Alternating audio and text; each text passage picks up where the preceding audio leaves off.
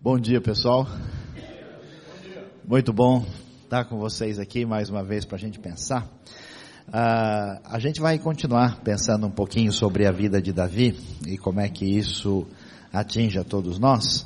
E antes, eu queria que vocês uh, prestassem atenção nesse vídeo que a gente vai ver. É uma coisa diferente. Talvez vai ser surpreendente para muita gente. Uh, peço desculpas porque o vídeo está em inglês e nem todo mundo assim entende tudo quando é falado rapidamente. Mas é uh, sobre um livro uh, que foi publicado com uma das melhores, maiores editoras acadêmicas do mundo pela Cambridge Press, de um professor de Jerusalém, onde ele vai tentar mostrar uh, qual é a proposta da Bíblia que envolve o estilo de vida inicial de Davi. A gente vai tentar prestar atenção né, e depois eu vou desdobrar um pouquinho do vídeo e passar para a nossa reflexão. Acho que vai ser fundamental, especialmente quando a gente está nos dias de hoje, pensando pela crise do nosso país, pensando por uma série ah, de situações em que qual é o nosso papel como homem no reino de Deus e na igreja para fazer diferença no mundo. Então vamos tentar ver agora com atenção.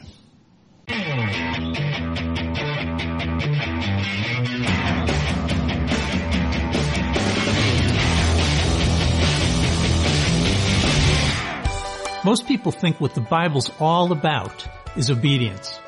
Like God is this big old guy in the sky giving out orders, and if you don't obey them, you're toast.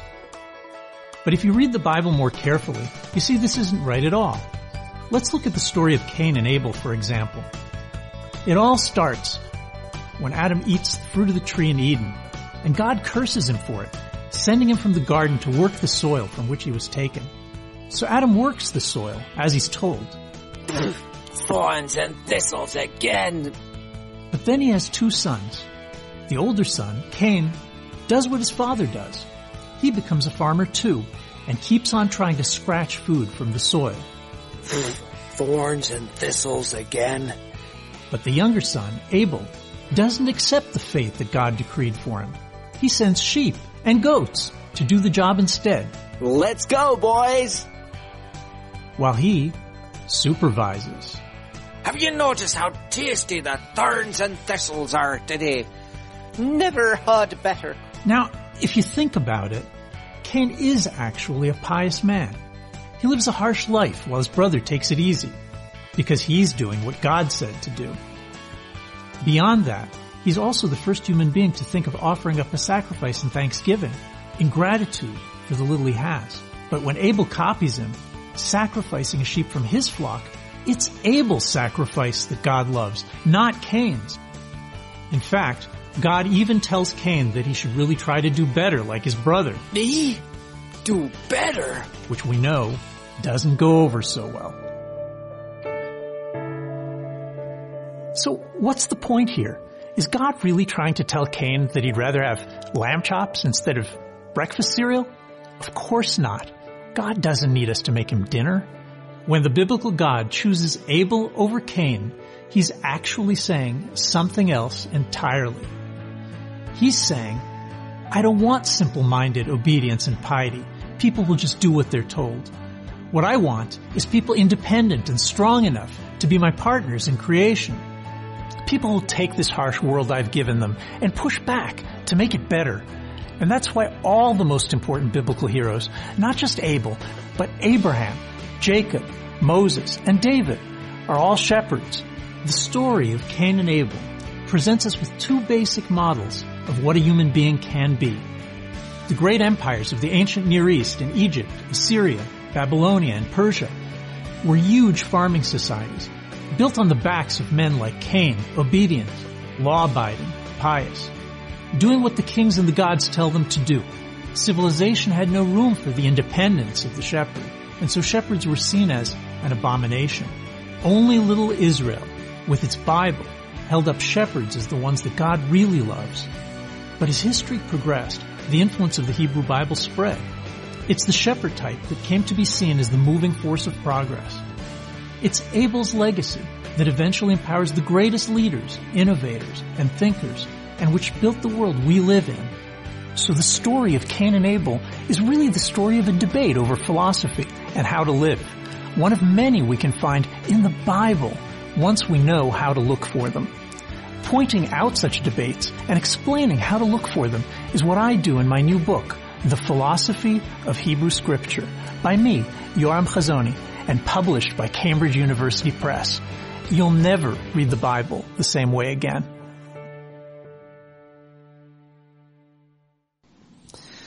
Não sei se todo mundo conseguiu acompanhar bem, mas a ideia é muito interessante e diferente do que a gente imagina.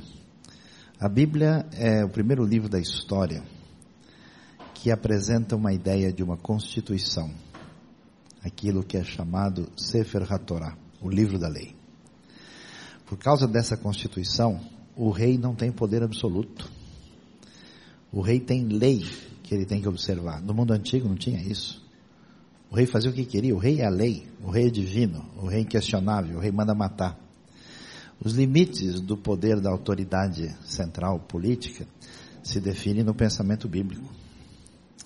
É muito interessante o elogio da realidade civil e, num certo sentido, da própria desobediência, surge na própria Escritura. Interessante, as, as filhas de Zelofeade estavam lá num contexto de lei em que não havia herança para elas porque elas não tinham irmão. E elas chegam diante de Moisés para reclamar. E a Bíblia diz: então Moisés levou a reclamação das filhas de Zelofeade perante o Senhor. E o Senhor respondeu: é justo o que elas estão pedindo. Aí cria-se uma jurisprudência divina para que haja uma movimentação jurídica em favor da justiça e da verdade. É interessante que são os discípulos de Jesus que respondem bem alto: importa obedecer antes a Deus do que aos homens. Mostrando que se Deus é Senhor, se só Ele é Rei, ninguém mais é. Ninguém mais tem poder e domínio se não tiver em real sintonia com Deus. Por isso que os ambientes que foram atingidos pela influência bíblica se tornam ambientes mais democráticos, de verdade, mais marcados por liberdade, mas por movimentação da sociedade civil, mais definidos por um Estado que serve a população e não o contrário, e se tornam sociedades onde o progresso é evidente. A razão por que nós não temos ciência, progresso, desenvolvimento num certo ambiente é pela mentalidade das pessoas. A fé bíblica que nasce em Israel e passa para os discípulos de Jesus, ela cai no mundo grego, no mundo greco-romano, no mundo pagão, onde a autoridade é centralizada, onde o pontífice máximo é o imperador romano e onde a realidade é que quem manda é quem está em cima e quem está embaixo que se vire. E nesse processo bastante complicado, essa civilização também desenvolve um pensamento fatalista, que se as coisas são assim, elas têm que ser, ser assim mesmo. Afinal de contas, o pau que nasce torto, morre torto, não tem o que fazer. O raciocínio bíblico entra em rota de colisão com isso, dizendo que nada necessariamente precisa estar como está, tudo pode ser mudado através da ação e do poder de Deus na vida das pessoas. E o que ele começa a dizer, que é interessante, é dizer que Deus nos criou a sua imagem e semelhança, e nessa criação ele deseja e quer que esse mandato divino da criação nos torne também pessoas criadoras e criativas. Faz parte do nosso projeto. E o que, que acontece? A gente imagina, porque a gente tem essa herança pagã na cabeça, que o Deus de Israel, o Deus de Cristo Jesus da Bíblia, é um Deus bravo que fica nervoso se você atravessa a linha e quer te bater depois.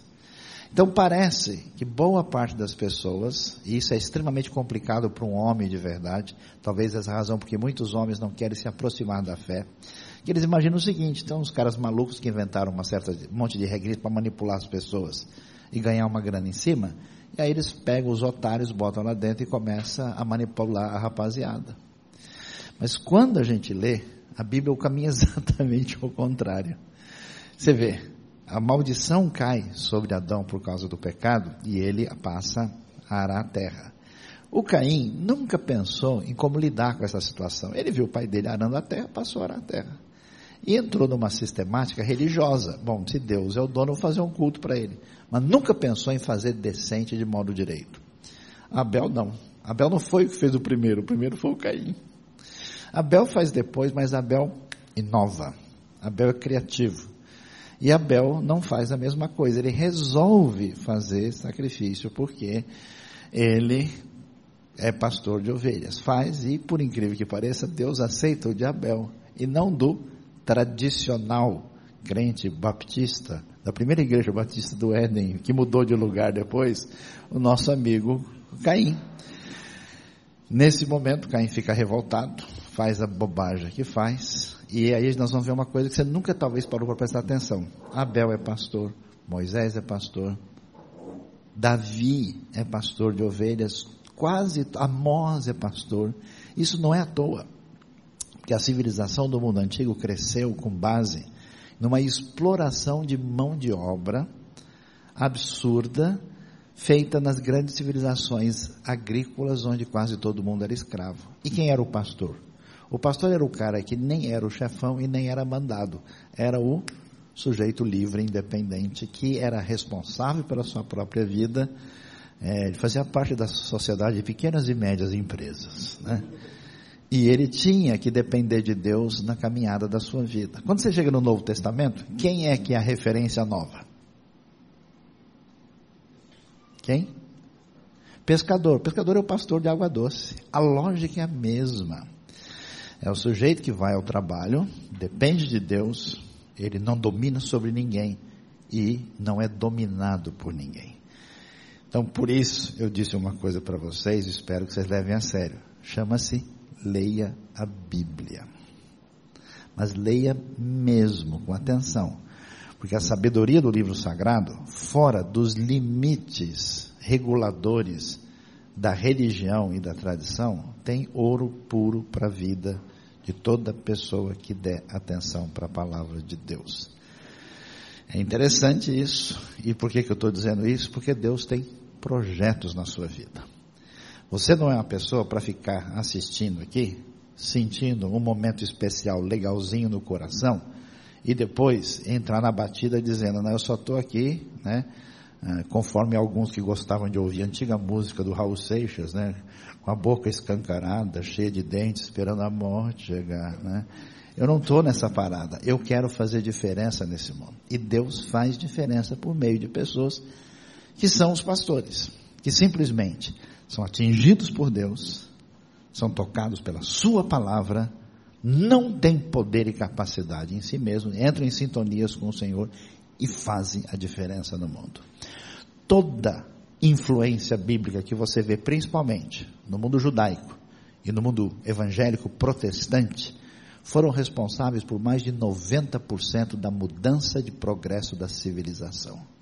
Em ambientes onde não existe esse solo fértil, as pessoas não produzem nada, elas estão totalmente entregues a um tipo de fatalismo e a um tipo de raciocínio paternalista onde a gente acha que alguém vai resolver o meu próprio problema e não eu na minha aliança com Deus. Que Deus abençoe a nossa vida, Deus abençoe o coração e mude a nossa trajetória de maneira positiva. Amém? Vamos caminhar um pouquinho mais para pensar um pouquinho sobre a vida de Davi. Vamos para nossa uh, mais um momento de reflexão. Uh, podemos estar tá com ah, eu eu tô com um negócio. Eu tô. Vamos fazer uma oração forte aqui que o negócio está complicado, né? É, acho que ligar também facilita bastante. Tem esses elementos valiosos, né? Ah, o que que acontece? Quando Deus nos coloca na trilha para fazer diferença, agora tem o outro lado da moeda. A linha aqui é tênue. Por quê? Porque entre o comodismo entre a atitude de alguém que simplesmente vai naquela de deixa a vida me levar, vida leva eu, e não chega em lugar nenhum, quando de alguma maneira a nossa caminhada começa a ter resultados positivos e a gente tem realização pessoal, profissional, econômica, familiar, acadêmica, seja qual for, a gente corre risco na, na trajetória. Por quê? Porque vai surgindo uma lógica problemática, porque ao mesmo tempo que você é imagem de Deus, você não está com nada. Vira para o seu amigo lá e fala, você é barra pesada, hein, chefe? Você é complicado, hein? Eu já notei desde o começo, né? Você é, é difícil, né?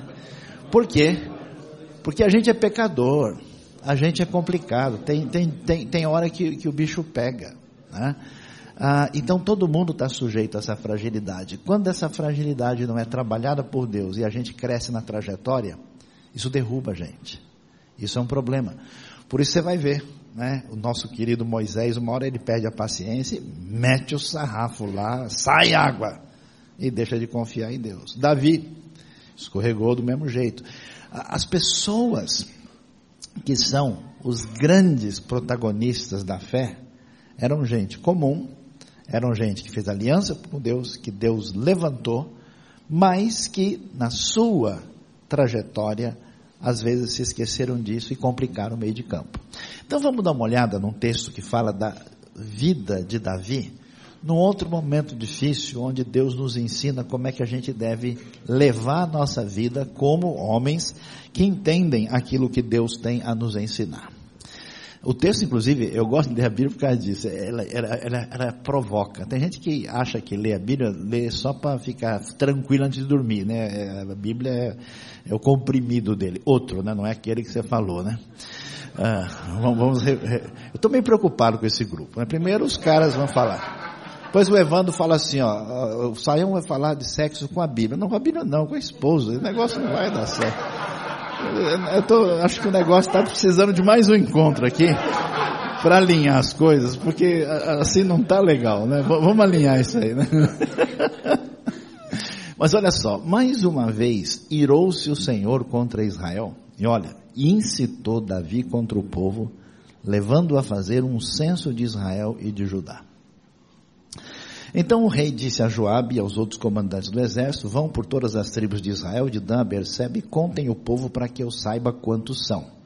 Joabe, porém, respondeu ao rei, que o Senhor, o teu Deus, multiplique o povo por cem, que os olhos do rei, meu Senhor, o vejam, mas por que o rei, meu Senhor, deseja fazer isso? Mas a palavra do rei prevaleceu sobre Joabe e sobre os comandantes do exército, então eles saíram da presença do rei para contar o povo de Israel.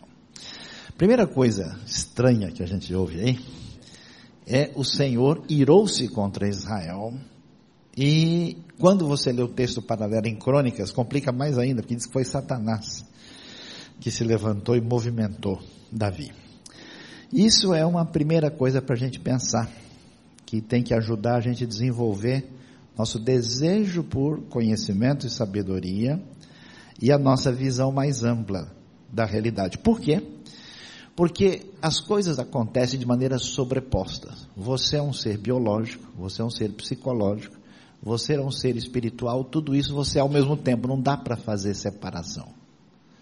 Você é espiritual, intelectual, biológico ao mesmo tempo.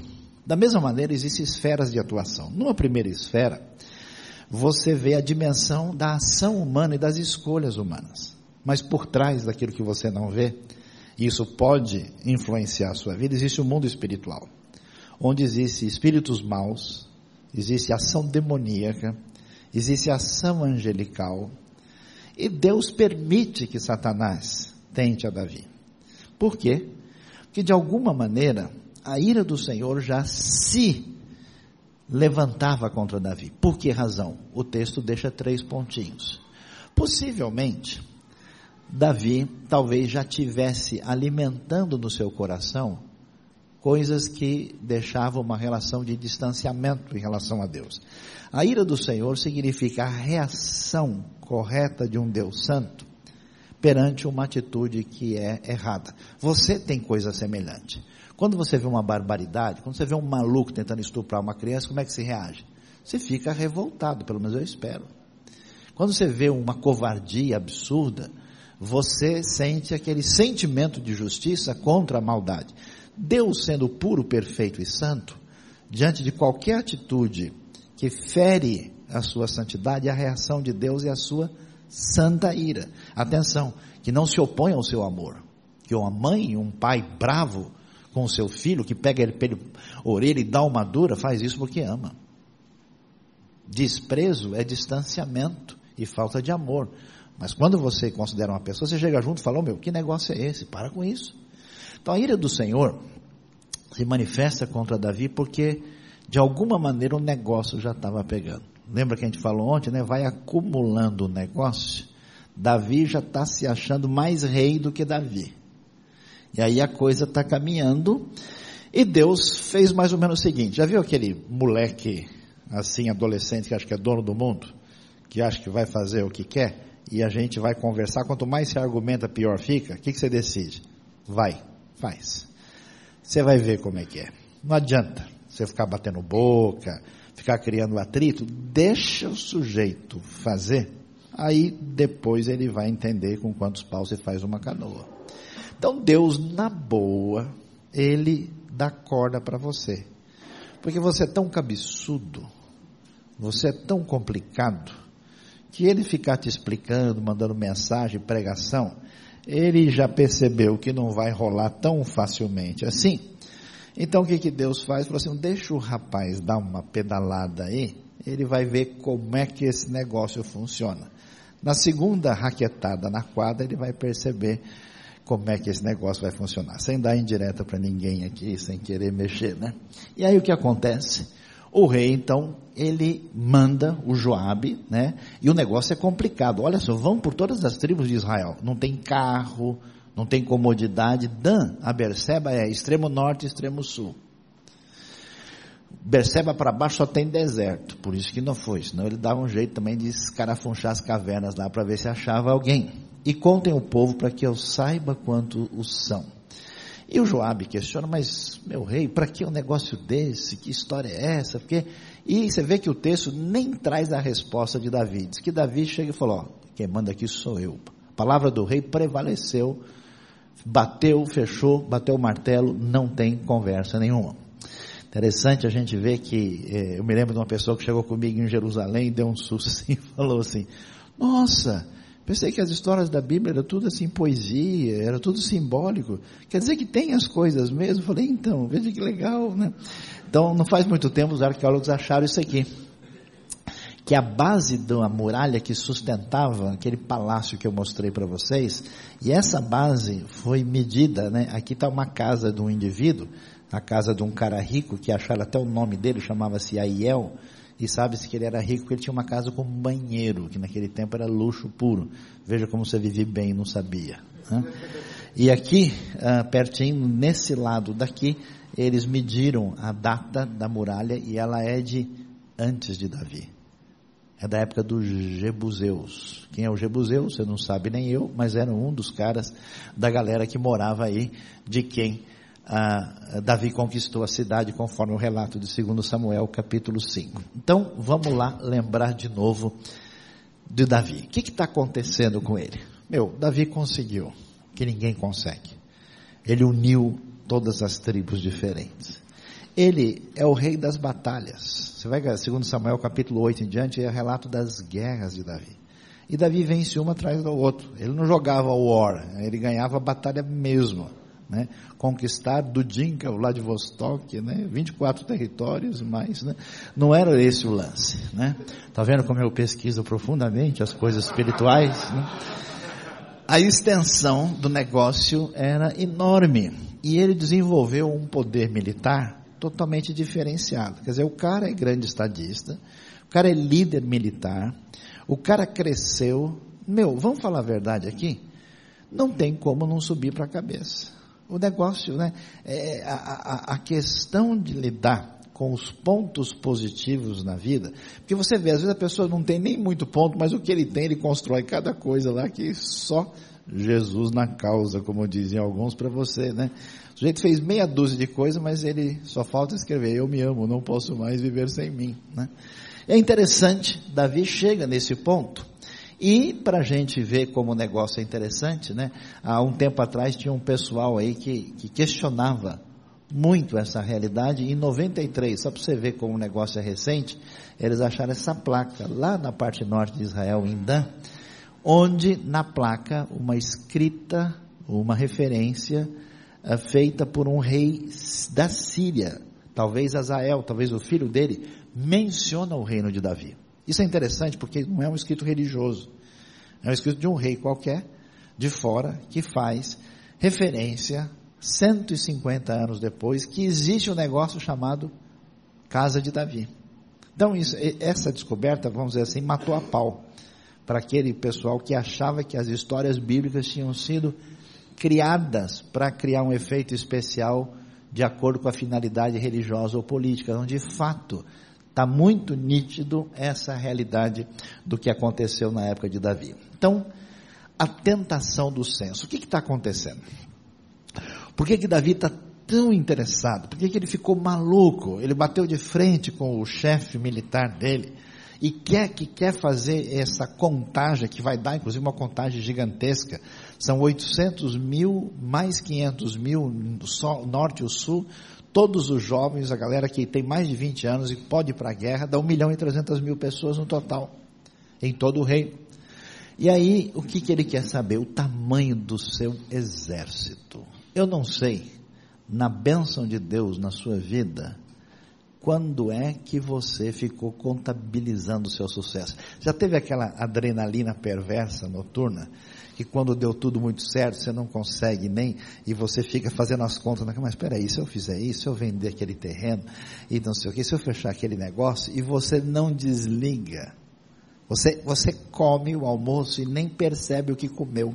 Porque o foco foi tão grande no negócio, que se alguém te perguntar, escuta, como é que era o molho da salada? Salada? Tinha salada? Tinha molho? Né? Não era o dedo do garçom? Como assim, né? A gente não vê nada. É interessante que essa adrenalina que ajuda a desenvolver essa, essa complicação egocêntrica toma conta de Davi e ele quer saber. Porque nesse momento, o que está acontecendo? Está rolando um tipo de Copa do Mundo, só que a Alemanha não veio, amém, irmãos? Né? A Itália não veio, né? A Argentina. Aliás, esse negócio de botar um alemão para cuidar de esporte, negócio pode não dar muito certo, não. Vai que a gente leva um 7 a 1 aí, né? E o negócio fica complicado, né? Mas o lance é, é, é interessante porque, de fato, os poderosos do mundo, Egito, os hititas, Sírio, Babilônia, está todo mundo fora, ninguém está tá competindo nesse pedaço. Então Davi está pensando o seguinte: meu, eu sou o cara. Nesse momento, eu sou o cara mais poderoso do mundo que a gente conhece. Será que eu, fazendo a contabilidade, vou comprovar isso? Ele quer saber o tamanho do seu poder. Ele está medindo. Eu vejo pastores bem-sucedidos às vezes falando, não, a minha igreja não sei o que, ela fez isso, ela tem tantas pessoas, ela levanta tanta de contribuição. Mesma bobagem os impostos. Quando eu tenho todo mundo numerado e a galera toda lá, meu, a grana está garantida. Eu posso levantar impostos e a Bíblia mostra isso um problema. Foi aí que Salomão se perdeu. E a ironia é essa: Salomão é o cara mais sábio do mundo e é que vai fazer a maior bobagem. Assim como o cara mais sagrado do mundo, que é Arão, é o cara que vai fazer o bezerro de ouro. Mostrando para gente que o perigo maior é quando a gente está muito bem. Por isso é que Deus te dá uns totozinhos por trás, assim, cai e fala, foi falta, ele diz, eu fui na bola, tá tudo certo. A jogada foi limpa, eu estou tentando ajudar você. Senão você ia bater a cabeça na trave. Senão, houve, houve gente que tirou gol dentro do gol de cabeça ontem, foi um negócio assim extraordinário, milagres pastorais aí, né? Os impostos seriam a maneira de juntar grana. E para onde vai essa grana? Juntou um monte de imposto no governo, para onde vai? Não precisa nem responder. Né? A gente já sabe. Não era diferente. Salomão manda fazer um palácio para ele que é maior que o templo. Ele junta uma galera que vai sendo espoliada a tal ponto que quando o filho dele assume o Roboão, uh, o pessoal não quer saber. O pessoal está não aguentando mais. Aí vem um cara que era um refugiado, que estava no Egito, Jeroboão falou, e levantou o grito e levou a galera toda, porque ninguém aguentava mais pagar imposto para sustentar uma corte real viver do jeito que vivia. Davi quer mais imposto. E outra coisa, independência de Deus. Meu, Deus é bom, mas Ele já me abençoou. Eu conheço a galera que, quando estava prestando o vestibular, tinha uma fé maravilhosa. Fazendo mestrado, ah, então, estou meio sem tempo, agora não dá. Vamos orar para ver o que, que Deus vai revelar, né? Ele estava precisando de emprego, precisando de indicação, estava lá na igreja até segunda de manhã para fazer reunião. Agora, a empresa dele está bem? Ah, meu, então, o Deus entende, né? Ele é maravilhoso. Deus é brasileiro, Ele está com a gente, né? Não importa, né? Onde eu estou, Ele está junto comigo, né? Ele paga a conta e eu como. A coisa é muito fácil e tranquila. Davi, nessa hora, que parece ter tudo sob o seu controle, ele quer sentir o tamanho do seu poder, ele quer caminhar independentemente de Deus. Uma hora dessa era para Davi fazer o quê? Ele tinha os dois caras amigos dele, que era o Gad e o Natan. Davi então poderia consultar o Senhor. O, o, o pessoal estava me falando ontem, como é que funcionava esse lance do Urim e Tumim? Uh, a gente não sabe bem, mas alguns estudiosos, a palavra Urim talvez tenha origem na palavra Or, em hebraico, que quer dizer luz, iluminação. A tradição judaica diz o seguinte: quando um rei queria consultar o Senhor, por exemplo, vou ou não para a batalha, o sumo sacerdote chegava na entrada do lugar santo, virava para a arca, que era o símbolo da presença de Deus no meio do seu povo, ficava de costa, o urim e o tumim seriam objetos, talvez pedras ou alguma coisa semelhante que era colocada aqui nas ombreiras, um do lado, outro do outro. E aí ele invocava o Senhor e um deles iluminava dizendo sim ou não. Pode ser que fosse assim.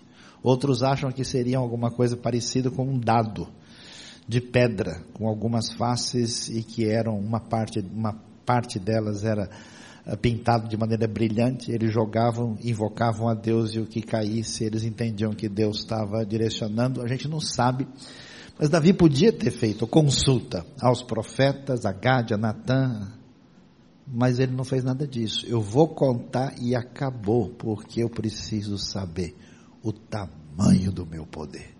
Eu sei que eu sou o cara, só preciso comprovar. Amém, irmãos? Quem foi abençoado aí? Levante a mão. E outra coisa, quando a gente entra para o caminho errado, a gente perde o coração. A gente vê gente ficar bem na vida politicamente, academicamente, financeiramente, de outras maneiras, e você percebe que a pessoa desenvolve um distanciamento onde você não enxerga mais as pessoas como seres humanos, elas são números, contabilidade. Não existe gente, existe cliente. Por trás do cliente tem dinheiro. A pessoa deixa de ser humana. Não existe irmão, existe fiel que vai fazer a máquina movimentar. Não existe aluno, existe gente que vai manter a escola funcionando. É loucura. Davi, quem são os pais de família de Israel? Como é que é? Ah, isso aí faz parte do meu exército. Isso aí é uma contabilidade do tamanho do meu poder. Então a gente vê que o caminho é esse, e aí a coisa vai rolar. Eles percorreram todo o país e voltaram a Jerusalém, olha que doideira, ao fim de nove meses e vinte dias. Israel é quente pra caramba, muito mais do que Bangu. 40 assim é no nascer do sol. É doideira. Tempo do, do calorzão bravo do, do verão, 48 é normal acontecer. É um negócio de doido no calor extremado, especialmente na região desértica. Então você imagina o que essa galera subindo e descendo montanha, indo para lá e para cá, em área complicada, em área muito quente, e se foi um período de 10 meses, pegou qualquer estação do ano. O negócio muito difícil. Depois de todo esse sacrifício, só para satisfazer o capricho do querido rei Davi, Joabe apresentou ao rei o relatório do recenseamento do povo. Havia em Israel 800 mil homens habilitados para o serviço militar, em Judá 500 mil. Uau! Um milhão e trezentos mil rapazes à minha disposição. Eu posso movimentar. Se Davi já tinha tido tanta conquista militar, você imagina o que, que ele pode ter pensado? Pô, agora eu posso. Será que eu não conquisto o Egito? Será que eu subo um pouquinho mais lá? E aí tudo aquilo que foi glória do passado da Babilônia, da Síria, até que ponto vai a cabeça de alguém que vai nessa direção. Qual que é o problema? O problema é que quando você pisa na bola, isso é interessante. Você comete um pecado na área da sexualidade. Aquele negócio é forte, puxa, chama você, você faz bobagem. Quando termina, o buraco não tem tamanho. A pessoa vai lá, faz um negócio sujo, faz bobagem, ganha uma grana em cima. Se ele não se droga logo, no sentido de buscar alguma coisa para não pensar no assunto, o buraco é grande. Se ele faz uma cachorrada com alguém, por causa do poder, porque ele quer um negócio, ele apronta aqui, faz uma jogada suja, depois quando ele for conversar com o travesseiro, o bicho pega. O que é interessante, graças a Deus por isso, porque a imagem de Deus em nós faz a gente cair na real. E o pecado, depois de cometido, ele deixa o buraco. Deixou o buraco. Depois de contar o povo, Davi talvez pense, puxa, agora sim. Sentiu o meu poder. Olha o tamanho do meu exército. Eu sou o cara. Meu, virou um buraco. Por isso não vale a pena entrar numa roubada, porque depois você fica sozinho no meio da avenida. É a famosa ressaca. Bebe, apronta, depois vomita. Uma coisa legal que eu conversava com os filhos lá em casa, né? A gente alinhando com eles a, a caminhada, eles falavam, pai, os caras são muito doidos, são otários, não entendo, por que, que o cara vai lá, enche a cara, depois vai vomitar na rua, no meio dos outros lá. Mas que legal, grande vantagem o cara tem, realmente, é loucura. E então, diante desse remorso, de sentir o peso, a palavra de Davi diz tudo. Pequei gravemente com o que fiz. Agora, Senhor, eu imploro que perdoes o pecado do teu servo, porque cometi uma grande loucura. Preste atenção nos detalhes da palavra de Davi. O único caminho que a gente tem para alinhar a nossa vida é dar marcha ré direito. Quem não dá marcha ré vai bater o carro o tempo todo. Por isso, o único caminho que Deus tem para a gente chama arrependimento. E o legal é que o arrependimento de Davi é de verdade. Você não diz, não vê Davi, como é que você sabe que o cara está de malandragem? Porque quando ele se arrepende, ele fala, ah, então, é porque eu tive muita dificuldade na vida, é porque eu estava passando por uma crise, é porque o governo não está atuando direito, é porque o imposto subiu no Uzbequistão, é porque o meu time está mal recentemente. A pessoa dá. O que que Davi disse? Como é que ele descreve o que ele fez? Ele, não, ele podia ter colocado a culpa. Bom, mas nem o profeta para aparecer numa hora para ajudar também? Bom, mas nem o, o Joab podia discutir um pouco mais, aí eu teria repensado isso. Em vez de ele transferir e falar, não, é de fato, a minha atitude não foi a melhor. Eu podia ter tido outra opção. Ele disse o quê? pequei gravemente com o que fiz. Se a gente é homem de verdade, na hora que a gente pisa na bola, a gente tem que assumir isso. Falar, Deus, eu pisei na bola. Eu pequei e pequei gravemente. Eu imploro o, que perdoes o pecado de quem? Do teu rei? Não, do teu servo. O remédio de Deus sempre passa pela humildade. Porque eu fiz uma coisa que não foi a melhor escolha. Não, eu cometi uma grande loucura. A gramática do discurso de Davi é a gramática do verdadeiro arrependido. É genuíno, dá esperança, porque todo mundo vai pisar na bola. Todo mundo erra. Tiago fala claramente: todos nós erramos em muitas coisas. A igreja, se não se converte, ela vira um bando de hipócritas, onde as pessoas tentam dizer mostrar, vender, fazer o marketing pessoal, eu sou uma pessoa legal, e esconder suas tentações sexuais, a, a o seu caráter, a sua ira, a sua revolta, a, os seus problemas de descontrole pessoal, a, a sua dificuldade com lidar com questão financeira, ou uma série de outros problemas que a gente tem. A gente está num grupo de pessoas que é mais ou menos um monte de doente dentro do hospital. Cada um tem a sua lepra. Se a gente caminha direito, Deus com seu poder, com a sua graça, nos limpa, nos cura e nos dá vitória. Diante disso, o arrependimento dá esperança, não evita consequências. Por quê? porque Deus é bravo, Ele quer bater em você, quer chutar a sua perna. Não, porque é um jeito de você aprender. É a maneira de recuperar algumas coisas importantes que se perderam no caminho. E abre espaço para essa ação divina. Como é que Deus faz? Como é que Ele age para nos livrar e disciplinar diante do fascínio e do perigo do poder? Porque a gente viu ontem, né? Sexo, dinheiro e poder, e o sexo e as suas variantes que dão prazer incomensurável imediato para a pessoa, qualquer tipo de vício. Todas essas coisas, no fundo, no fundo, têm uma dimensão maior que é a dimensão idólatra, onde a gente quer ter domínio, quer ter poder, quer ter independência, quer ser o dono do pedaço.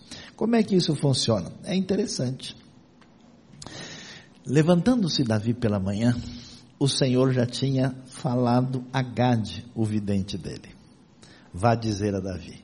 Eu fico impressionado com isso, porque, assim, quando eu li esse texto pela primeira vez, eu falei, mas logo agora é que o vidente vai falar? Não, o cara chegou atrasado. O vidente era brasileiro, ele demorou em algum lugar lá e chegou depois. Era para ele ter falado com o Davi antes. Agora não adianta mais.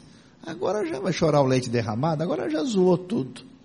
Por que, que o Deus Todo-Poderoso, Senhor dos céus e da terra, Criador do universo, não impede a gente de falhar? Porque não é essa a proposta. Deus quer que a gente use da nossa liberdade do nosso arbítrio para honrá-lo de coração. Se Deus fosse interferir nesse processo, nunca aconteceria nada no mundo. Nós viríamos robôs e máquinas. E Deus sabe que o caminho é aprender por meio desse processo. Então, agora Deus manda o vidente e vai dizer a Davi: Assim diz o Senhor. Olha que coisa, estou lhe dando três opções de punição. Né? É, o teste aí são alternativas. Escolha uma delas e eu a executarei contra você. Davi, você vai apanhar agora. Escolhe o chinelo. O que, que você quer? Então Gad foi a Davi e perguntou: O que você prefere? Três anos de fome em sua terra? Três meses fugindo dos seus adversários que o perseguirão? Ou três dias de praga em sua terra? Fome, praga ou os inimigos? Pense bem e diga-me o que deverei responder àquele que me enviou. Está vendo que coisa interessante? O Deus que trabalha com a nossa fragilidade e desobediência, quando quer nos recuperar, trabalha numa dimensão extremamente valiosa que às vezes a gente não enxerga. O que, que Deus quer dizer para Davi? Davi é o seguinte: a coisa mais importante da vida que você não soube fazer é tomar a decisão certa. Vamos começar a aula de novo? Agora você vai escolher. Deus deu uma vida para você um limite de anos. Isso foi um dia menos ontem. As suas decisões são fundamentais. O problema da vida é tomar decisões erradas e colher os resultados. Por isso, a lição mais preciosa é encaminhar a gente para retomar como tomar decisões adequadamente. Você sempre estará debaixo de Deus. Você aprontou. Mas agora você vai escolher o caminho de recuperação. Eu acho tão interessante. Se o Davi não sabe nem como se portar, vai saber tomar decisão. Deus diz: não, você vai fazer de novo. O pai que não entende das coisas, vai lá e toma a coisa do filho e faz a lição para ele. Está vendo o seu burro? É assim. Você não viu, não? Vai estudar. O pai que é inteligente diz: não, você vai fazer. O caminho é esse procedimento, mas você vai ter que caminhar na direção certa e fazer de novo até você conseguir. Davi, você precisa aprender a escolher de novo. Qual é o problema da nossa vida? Não é tomar decisão. Decisões apressadas, bobagem. Tem gente que só tem acelerador, só vive batendo em poste. Tem gente que só tem freio, não sai do lugar. Não vai para lugar nenhum. Está sempre sonhando, falando, dando ideia, não mexe um dedo, não constrói nada. Cara enrolado pra caramba. Você precisa aprender a dirigir nos passos da proposta de Deus que quer que você tome a decisão debaixo do caminho do Senhor e faça o caminho certo e seja bem sucedido, porque a sua vida é uma e a sua oportunidade é limitada. Diante disso, É muito interessante. Fome, praga ou fugir dos inimigos. Davi respondeu: É grande a minha angústia. Muito legal. Pensa que Deus, Deus vai pegar leve, né? Deus quer nos dar angústia para a gente aprender a lidar com a situação. Você não tem como caminhar na sua jornada se você não aprender a lidar com seus próprios problemas. E isso vai ser algo angustioso e difícil. E aí Davi, que era um excelente conhecedor de teologia, apesar de ser um grande pecador, ele fala: Meu amigo, cair na mão dos inimigos, eu estou fora. Esses caras são da pesada. Fome. Acho que ele passou aqui pelo nosso almoço e falou também: Não estou muito afim disso, não. Então a proposta dele é interessante. Prefiro cair nas mãos do Senhor, pois grande é a sua misericórdia a cair nas mãos dos homens. Davi que já tinha. Eu acho interessante por que, que a proposta de Deus é tão especial. O que, que você imagina? Se Davi continua na sintonia que ele estava, o que, que, ele, que, que ele escolheria? Hã? Cair, na, eh, brigar com os inimigos. Por quê? Porque ele é guerreiro vencedor. Se ele continua na lógica de que eu sou dono, rei do pedaço, ah, Deus, essa é mole. Manda os inimigos, eu sou acostumado. Eu bato os caras em casa. Eu vou jogar com a linense em casa com a ajuda do juiz. Está tudo resolvido o negócio. Né? Amém, irmãos? Quem foi abençoado aí?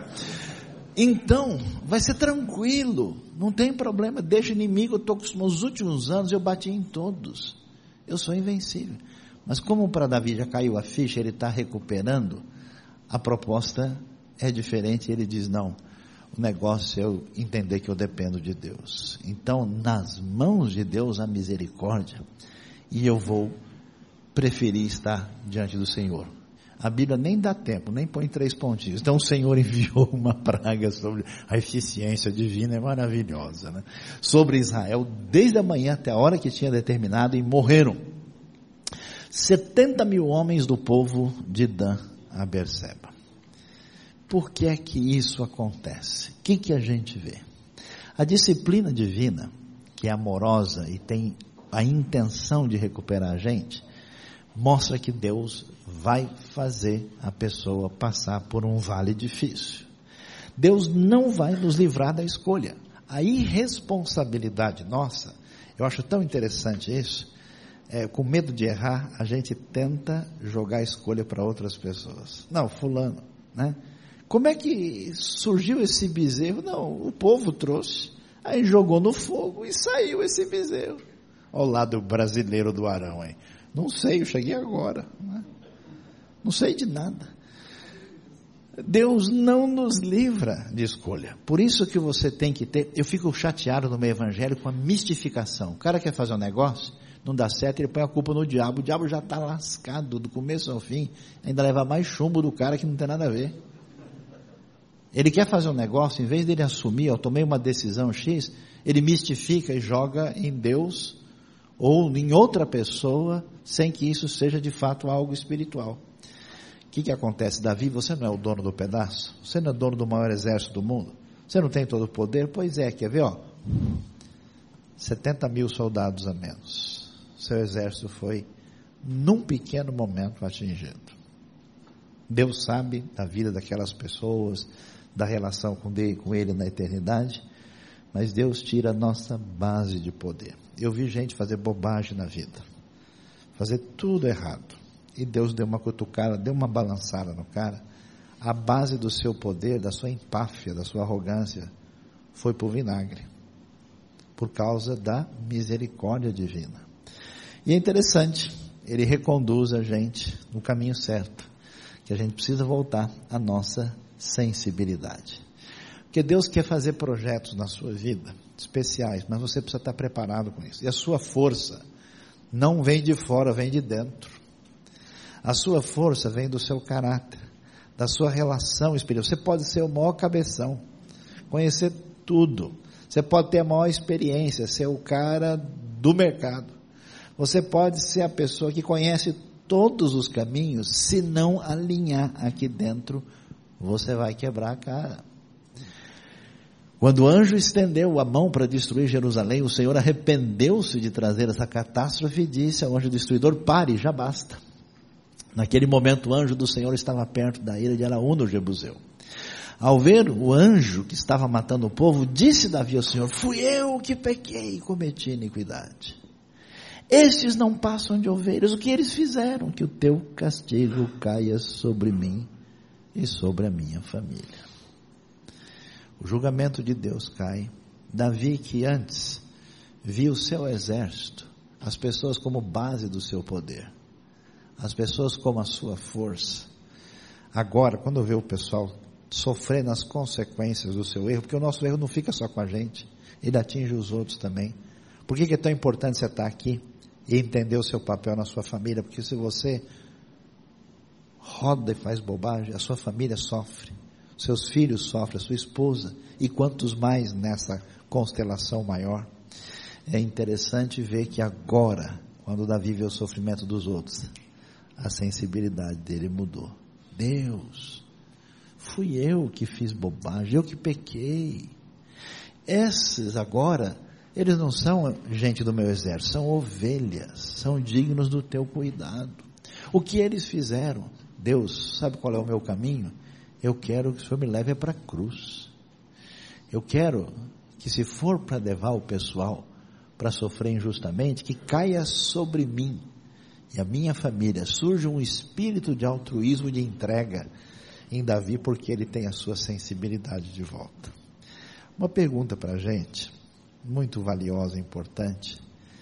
Se a nossa relação com Deus é uma relação de entendimento racional, se é uma relação simplesmente logística e gestora de movimentos que dão certo, se é uma relação meramente psicológica, existe o certo e o errado, eu quero pisar certo, para que não aconteça nada de ruim na minha vida, ou se é uma relação pessoal de amor, onde a maneira de Deus ser, de se entregar, de agir em nosso favor, toma conta da nossa vida e a gente tem vontade de salvar o mundo. A gente não quer simplesmente ganhar as coisas que são as benesses do reino de Deus. A gente tem a maior satisfação quando vê a nossa vida abençoando de verdade a vida dos outros. O amor, do tipo do amor que a gente vê na cruz e nas vidas atingidas por Deus, é o maior presente que alguém pode ter na sua vida. E é tão impressionante isso. Olha que coisa doida que é o texto bíblico. Naquele mesmo dia, Gade foi dizer a Davi: Parece que mudou tudo, né? Que coisa estranha é essa? Vá e edifique um altar ao Senhor na ira de Araú, no Jebuseu. Ué, mudou de assunto. O problema não é a praga. O problema não é o pecado. Que história é essa de edificar altar agora? Davi foi para lá em obediência à ordem que Gade tinha dado em nome do Senhor. Davi edificou ali um altar ao Senhor e ofereceu holocausto e sacrifício de comunhão. Então o Senhor aceitou as súplicas em favor da terra e terminou a praga que destruía Israel. Qual que é o problema? O problema é que ninguém tem condição de oferecer culto a Deus. Se você tentar cultuar, você morre. É como Caim.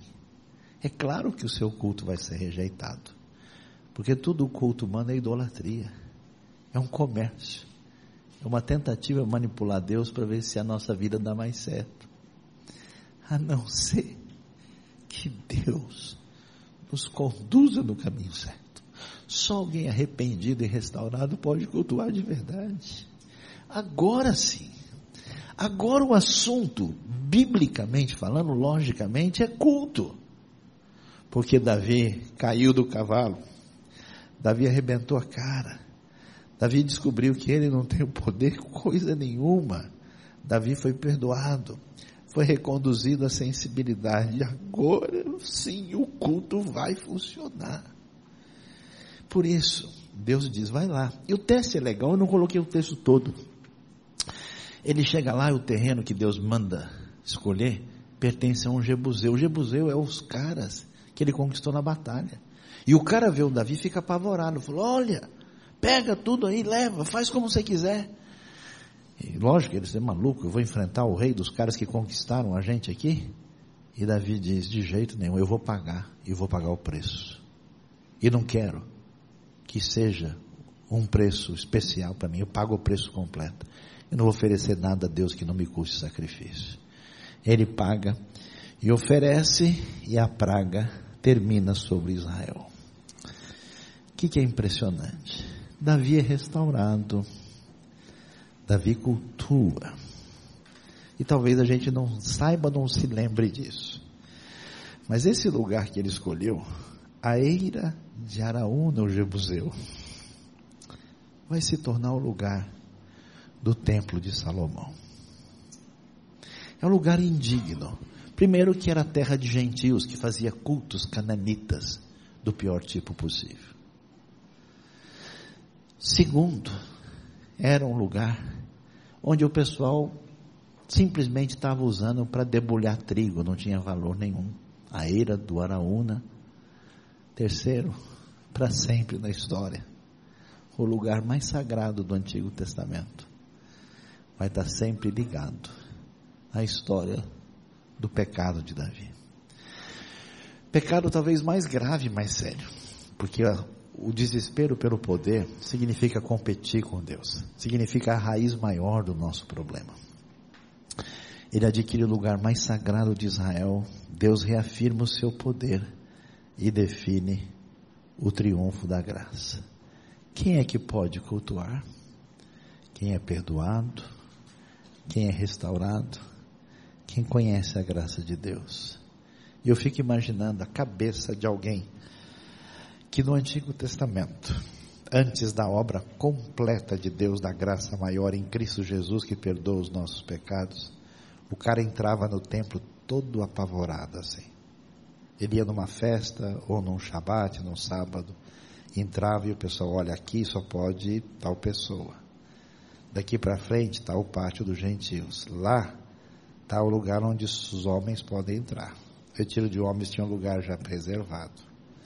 Ali é o lugar santo. E aí é o lugar santíssimo, onde ninguém pode entrar. Que simboliza a presença máxima de Deus entre nós. Lá está a arca da aliança. Lá está o símbolo mais perfeito no Santo dos Santos. Da presença de Deus, do poder e da sua misericórdia com o povo. E aí quando o cara ia descobrir a história, ele ia perceber que esse lugar mais sagrado teve origem na história do pecado de Davi. Segundo Crônicas 3 diz, então Salomão começou a construir o templo do Senhor em Jerusalém, no Monte Moriá, onde o Senhor havia aparecido seu pai Davi, na eira de Araú no Jebuseu, local que havia sido providenciado por Deus. O lugar mais sagrado de Israel. Não há texto surge a partir da história do terrível pecado de Davi. Por que, que isso é tão valioso? Porque talvez você tenha feito grande bobagem na sua vida. Talvez você tenha se machucado por dentro. Já melhorou bastante, mas nunca limpou por completo.